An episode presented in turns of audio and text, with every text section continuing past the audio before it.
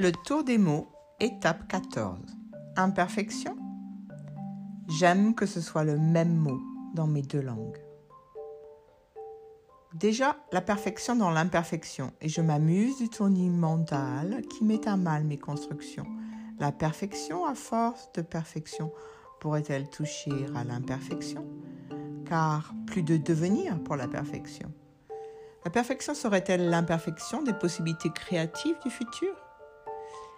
Et l'imperfection serait-elle à ma vie la perfection d'être toujours à l'équilibre, toujours en balance et en mouvement? M'éloigner de la perfection radicalement et être l'exubérante imperfection.